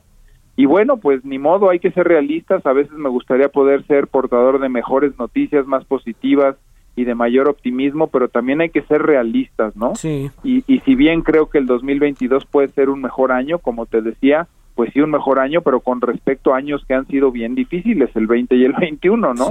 Entonces, pues sí, como bien dices, hay que ser prudentes, hay que cuidar nuestra fuente de ingreso, eh, desde luego, y, mira, oportunidades siempre va a haber para invertir y oportunidades para hacer mejores y tomar buenas decisiones con el dinero también hay. Mucha gente me pregunta si es buen momento para tomar un crédito Infonavit, comprar una casa. Hombre, pues si te dan un financiamiento a tasas menores al 8%, que eso hay en el mercado o cerca del 8%, y es una casa que se va a convertir en tu patrimonio, ¿por qué no? Desde luego que sí. Ese es un buen destino de la inversión. Y bueno, pues simplemente eh, tratar de tomar decisiones, como te decía yo, en donde priorices, hagas una lista de prioridades y que ahí puedas asignar recursos. Lo que no es prioritario, creo que ahorita vale la pena más bien guardar y ser prudente. Así es. Pues te agradezco mucho todo, todo este este balance que nos das y la información que nos aportas para que podamos, tener, podamos tomar decisiones acertadas con nuestro dinero. Juan Musi, analista financiero, muchas gracias por estar aquí en el Heraldo Radio en esta noche. Gracias, igualmente un placer saludarte, Ángel. Muy buenas noches a ti y a todo nuestro auditorio. Muchas gracias. Él es Juan Musi, analista financiero. Son ya las 7 de la noche con 41 minutos. Hemos estado recibiendo información de colonos del barrio del Niño de Jesús y Cuadrante San Francisco en la alcaldía Coyoacán. Ellos cerraron ambos lados de la avenida Miguel Ángel de Quevedo para exigir el suministro de agua que denuncian desde hace más de tres semanas. No lo tienen. Es un grupo de 150 personas que desde pues más o menos las 6:40 de la tarde tienen bloqueada la avenida. Vamos a platicar con la señora Francisca Bautista. Ella es una de las personas que se ve afectada por este, este corte en el suministro de agua. Señora Francisca, muy buenas tardes. Buenas noches, joven. Oiga, platíquenos qué es lo que está haciendo usted y sus compañeros, sus vecinos allá en esta zona de la Ciudad de México y cuál es la causa, por favor. Mire, tenemos más de ocho días eh, aquí en el barrio del Niño Jesús y en las algunas colonias aledañas en que no nos ha caído una gota de agua. Anteriormente nos la estaban mandando por tandeos, pero jamás hemos recibido una notificación por parte de ninguna autoridad. Yo creo que tenemos derecho a ser informados de qué está pasando con ese suministro tan vital que es para nosotros el agua. Eh, el día de hoy eh, citamos a una junta a los vecinos para que eh, nos organizáramos. Los miércoles hace una petición, se hacen peticiones, el alcalde nos está, nos convoca pues al pueblo para que podamos ir a dar nuestras quejas y sugerencias. Llegó bastante gente, eh, rebasaron en un momento dado la asamblea y las las personas decidieron salir a plantarse aquí a, a Miguel Ángel de Quevedo y a bloquear. Entonces, pues solamente así nos hacen caso. Le comentaba yo a la señorita que nos han mandado gente para reforzar eh, la, la, el tránsito, pero no tenemos respuesta de nadie de parte de la delegación no nos hacen caso, eh, que nos que reportemos el problema y a cada quien le dan una versión. No sabemos qué está pasando. Tenemos derecho a enterarnos qué sucede con el agua en nuestra colonia y nadie nos hace caso, señor. Señora Francisca, eh, eh, ¿cuál es el, digamos que el llamado es por supuesto que les restablezcan el agua, pero ah, ¿han estado en contacto ya con, con las autoridades de la alcaldía Coyoacán y no han mandado a nadie más que personal de vialidad para agilizar el tránsito? ¿Qué es lo que harán ustedes en caso de que no venga el personal de Coyoacán? ¿Quién está, perdón, qué? ¿Qué es lo que harán ustedes en caso de que no acudan las autoridades de la alcaldía a solucionar su problema? Mm, mañana estamos, eh, ya nos habíamos organizado para asistir mañana a la reunión que hace el, a, lo que convoque el alcalde para que vayamos a exponer nuestras quejas. Va a ir una comisión, pero vamos, le, toda la gente del barrio va a ir a reforzar, para ir a manifestarnos. Esperamos que el delegado nos eh, reciba y haga caso a nuestra petición. Toda la gente ha dado reportes a la Comisión de Agua y no ha habido solución. La gente ya está comprando pipas porque está desesperada porque no nos mandan aguas, no nos mandan las pipas. Entonces, esa no es la solución, comprar pipas. Queremos buscar una solución, sí, ciertamente nuestro barrio es un barrio de calles estrechas y no caben las pipas, no, no, no entran, sí, entonces es un problema de verdad, de verdad caótico, no sabemos ya qué hacer, por eso salimos a manifestar. Pues Mañana vamos. ahí está su llamado, señora Francisca. Mañana estaremos pendientes de lo que hagan. ¿Y hoy hasta qué hora se van a mantener ahí en su bloqueo? Pues mire, yo yo yo solamente acepté la entrevista porque yo no los convoqué a que se vinieran a plantar. Eh, la gente decidió hacerlo, no nadie nadie los convocó. Toda la gente está está indignada y quiere saber, no tenemos dirigentes. Yo acepté la llamada porque estamos organizando el día de mañana la, la entrevista con el delegado, nada más. Muy bien, ¿me repite cuánto cuánto tiempo lleva sin agua, por favor, señora Francisca Bautista? Anteriormente nos las daban por tandeo, pero ocho días no hemos tenido una gota de agua. Ocho, días. Usted sabe lo que significa eso. Sí, por supuesto. Pues ahí está el llamado para las autoridades en Coyoacán y para el sistema de aguas de la Ciudad de México. Yo le agradezco que haya tenido la confianza en el Heraldo para su denuncia, señora Francisca Bautista, es vecina del barrio del Niño Jesús allá en Coyoacán. Muchas gracias, señora. Gracias, hasta luego. Hasta luego, muy buenas noches. Pues el llamado es el, la manifestación de colonos que está allá en Avenida Miguel Ángel de Quevedo. Están exigiendo suministro de agua potable. Son 7 de la noche con 46 minutos. Vamos ahora con Carlos Navarro. Está listo ya todo para el, pues, las fiestas de fin de año y Carlos nos da los detalles de lo que ha preparado el gobierno de la Ciudad de México. Adelante Carlos, muy buenas noches. Buenas noches Ángel, te saludo con gusto a ti al auditorio y comentarte que las atracciones gratuitas que van a formar parte de la verbena navideña en el Zócalo Capitalino fueron reveladas hoy por el jefe de oficina de la Jefatura de Gobierno de la Ciudad de México, José Alfonso Suárez del Real, en este espacio que estará habilitado entre el 16 y 31 de diciembre entre las 12 y 21 horas en días regulares. Y con excepciones en los horarios del 24, 25 y 31 de diciembre, habrá un tobogán de hielo con 5 metros de alto por 18 de largo así como un bosque nevado que contará con máquinas que simulan nieve. Comentarte que también habrá juegos mecánicos como la Rueda de la Fortuna, un carrusel, el tren de Santa Claus, entre otras atracciones. En este caso, los niños de 14 años y menores a esta edad podrán acudir a las atracciones siempre y cuando estén acompañados de sus padres de familia o algún adulto. En este caso, si algún adulto quiere hacer uso de las atracciones, simplemente no podrá hacerlo, aclaró el funcionario capitalino. También comentarte que a esto se suma una experiencia audiovisual que consiste en un viaje a través de entornos mágicos. Estará integrada por tres instalaciones compuestas por pantallas de 12 metros de diámetro, en donde se proyectará contenido totalmente navideño. Además, habrá 10 espacios para exposiciones y cuatro más para talleres. En este caso, comentarte que el funcionario capitalino José Alfonso Suárez de Real informó que todas las actividades y las atracciones serán gratuitas y no habrá eh, venta de comida o de bebidas, en este caso al gobierno capitalino, la verbena navideña le estará costando 25 millones de pesos, así es que recordarle a nuestros radioescuchas que a partir de este jueves y hasta el próximo 31 de diciembre podrán disfrutar de diversas atracciones en el eh, Zócalo capitalino como parte de esta verbena, Ángel. Pues ahí está, Carlos, a partir del jueves, dices, ¿verdad? Es correcto, a partir del jueves y hasta el próximo 31 de diciembre podrán disfrutar los pequeños del hogar estas atracciones, principalmente porque pues, en algunos casos llevan más de dos años sufriendo este encierro por el COVID, siempre y cuando mantengan las medidas sanitarias y como es un lugar abierto no hay tanto riesgo, pero siempre hay que tener las medidas preventivas en este caso. Sí, claro, vaya que le han pasado mal los pequeños ahí en casa, uno sale a trabajar, a las compras y todo, pero ellos eh, clases en línea y pues hasta ahí nada más no salen para nada. Oye, y este ya no están las pistas de hielo de otros años, ¿verdad, Carlos?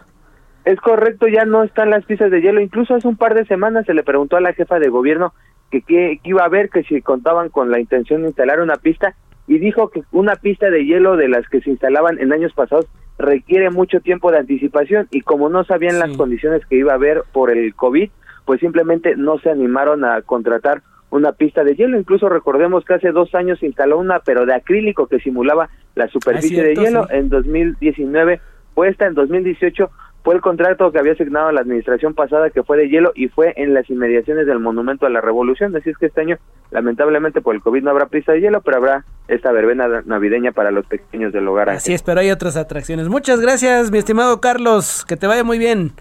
Hasta luego, buenas noches. Hasta luego, muy buenas noches para ti también. Ya son 10 para las 8 de la noche y saludo en la línea telefónica a Roberto San Germán con toda la información de los deportes. Mi estimado Roberto, ¿cómo te va? Muy buenas noches. Buenas noches, mi estimado Ángel. Buenas noches a toda la gente que nos sintoniza. Pues aquí estamos, la verdad es que con un tema que llamó la atención de lo que sucedió el fin de semana allá en Abu Dhabi, donde Checo Pérez ayudó mucho a Max Verstappen, este neerlandés, a ganar el campeonato de la Fórmula 1.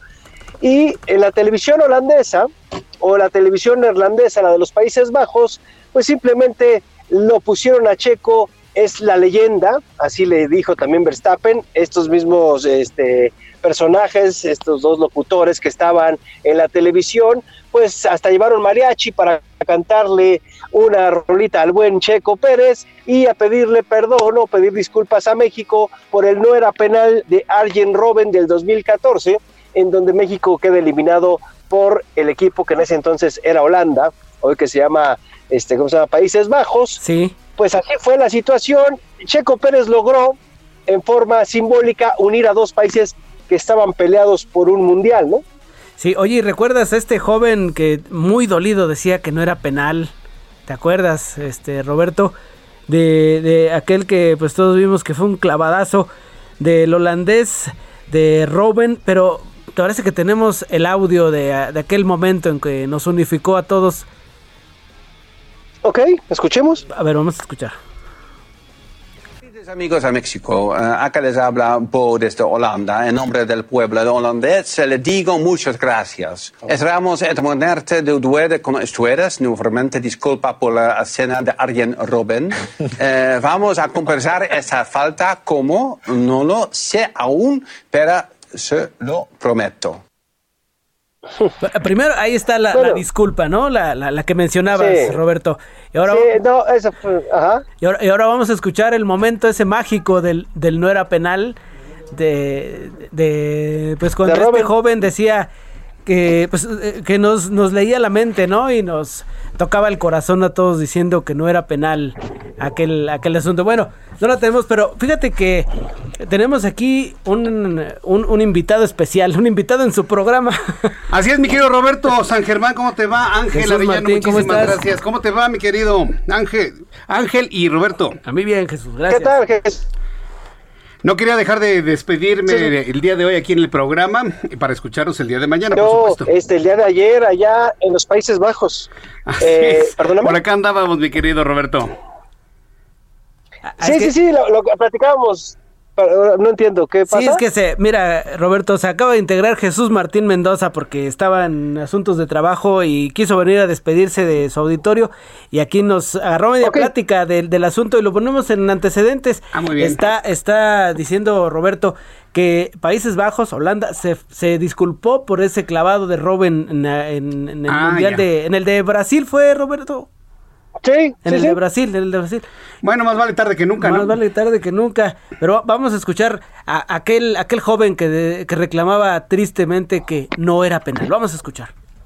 No era penal. No era, no era penal. Esa madre no era penal. No era penal. No era penal. No era penal. Te lo juro, güey. Pues ahí, ahí está Roberto, ya tenemos las dos versiones, la disculpa y la, el recuerdo de este joven que nos decía que no era penal. Sí, pues mira, la verdad es que también se nos olvida a los mexicanos. Hubo un penal que no le marcaron a los Países Bajos antes, una entrada de Héctor Moreno que termina lesionado por esa, ese patadón, en donde sí era un penal y no se lo marcaron a Holanda. Entonces, pues bueno, lo que hizo Checo Pérez, contando, ayudándole a ganar el título a Max Verstappen, pues fue simplemente que la gente allá en los Países Bajos, estos conductores de televisión, pues simplemente quisieron congratularse Muy con bien. México de forma chistosa, diciéndole que el buen Checo Pérez había logrado eso y que pues era una leyenda, ¿no? Ahí está. Pues gracias Roberto, te agradezco mucho por tu información deportiva. Hasta luego y muy Gracias buenas a noches. ustedes, señores. Nos vemos, Cuídense, Roberto. chao. Muy bien. Buenas luego. noches a todos. Bye. Chao. Pues así terminamos, Jesús. Muchas gracias, Ángel Arellano, por haber llevado la conducción del programa el día de hoy. De esta manera concluimos nuestro programa de noticias. Yo le invito para que mañana nos reencontremos a las 2 por el 10 en el Heraldo Televisión, 6 de la tarde, Heraldo Radio, en todas las emisoras del Heraldo Radio en la República Mexicana. Yo soy Jesús Martín Mendoza. Gracias, gracias, Ángel Arellano. Gracias a todos. Esto fue Las Noticias de la Tarde con Jesús Martín Mendoza. Heraldo Radio. La HCL se comparte, se ve y ahora también se escucha. Flexibility is great. That's why there's yoga. Flexibility for your insurance coverage is great too. That's why there's United Healthcare Insurance Plans. Underwritten by Golden Rule Insurance Company, United Healthcare Insurance Plans offer flexible, budget friendly coverage for medical, vision, dental, and more. One of these plans may be right for you if you're, say, between jobs, coming off your parents' plan, turning a side hustle into a full hustle, or even missed open enrollment. Want more flexibility? Find out more about United Healthcare Insurance Plans at uh1.com.